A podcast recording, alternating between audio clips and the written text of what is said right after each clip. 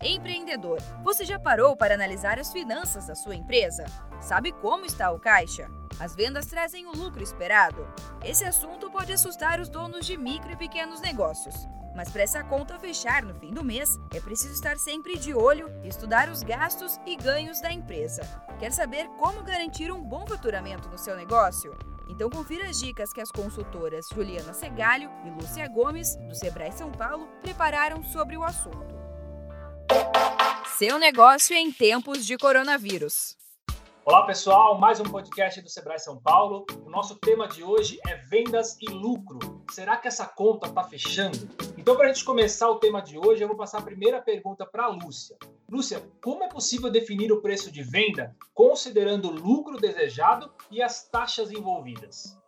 Oi, pessoal! Hoje venho então falar para vocês um pouquinho sobre essa pergunta muito preciosa que o Rogério traz. Para a gente calcular o preço de venda dos nossos produtos e dos nossos serviços, primeiro olhar Considere os custos que você tem naquele serviço, naquele produto que você está revendendo ou naquele item que você está produzindo. Saiba quanto custa para você fazer um prato, uma alimentação, uma bolsa, todos os custos que você tem na prestação de serviço, por exemplo, de manutenção de ar-condicionado. Lembra também que a sua empresa tem custos fixos, custos variáveis e você também precisa considerar as taxas envolvidas nessa operação. Se você vende no cartão, você vai ser descontado descontado um pouquinho. Se você antecipa essas vendas, também tem uma taxa. Lembre de olhar também para fora, para o mercado. O mercado tem que dizer para você se o preço que você calculou é aceito, se você tem participação e consegue conquistar bastante cliente com esse preço que você definiu. Olhe sempre para dentro da empresa, mas também olhe para fora. Busque o equilíbrio.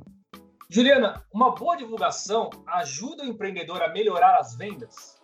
Olá, Rogério. Sim, com certeza, uma boa divulgação ela é fundamental para que o empreendedor faça chegar até o seu cliente tudo aquilo que ele planejou para fazer as suas vendas. O que, que a gente traz aí que são pontos importantes, né, para o empreendedor estar tá atento? O primeiro ponto é sempre fazer a pesquisa sobre a jornada do cliente, o conhecimento de que ele é sensibilizado por que pontos, em que canais que ele busca você, quais são as perguntas chaves que ele usa nesses canais, qual é o trajeto trajeto que ele usa para chegar até você é fundamental. Então, assim, a profundidade no conhecimento do cliente é o primeiro ponto aí para ter aí no seu radar para ajudar na sua divulgação. O segundo ponto é sempre estudar esses canais. Se você se prepara para fazer uma divulgação, só ter o conhecimento do canal sem usá-lo adequadamente, às vezes não vai fazer com que você alcance aqueles resultados que realmente você está esperando,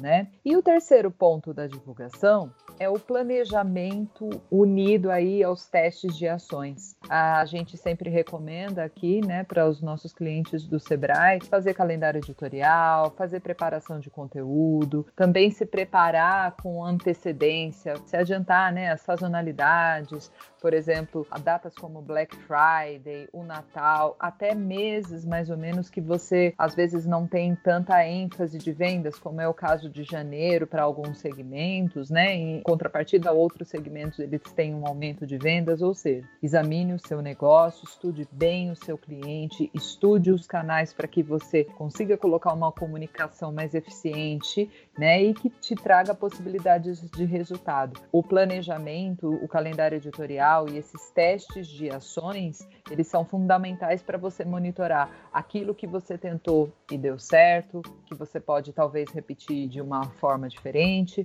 ou aquilo que você tentou e talvez não tenha trazido tanto resultado, que fica aí como um aprendizado, mas essa é uma constante na vida do empreendedor. Então, se planeja direitinho, conheça seus clientes e boas vendas. Muito obrigado, Juliana. Muito obrigado, Lúcia. Muito obrigado a vocês que estão ouvindo esse podcast. E eu queria lembrá-los que a Feira do Empreendedor 2020 já está com inscrições abertas. A nossa feira esse ano vai ser entre os dias 22 e 26 de novembro. Para vocês se inscreverem, o site é feiradoempreendedor2020.com.br. Este podcast contou com a entrevista do jornalista Rogério Lagos, do Sebrae São Paulo, e locução e edição de Giovana Dornelles, da Padrinho Conteúdo, para a agência Sebrae de Notícias. Até a próxima!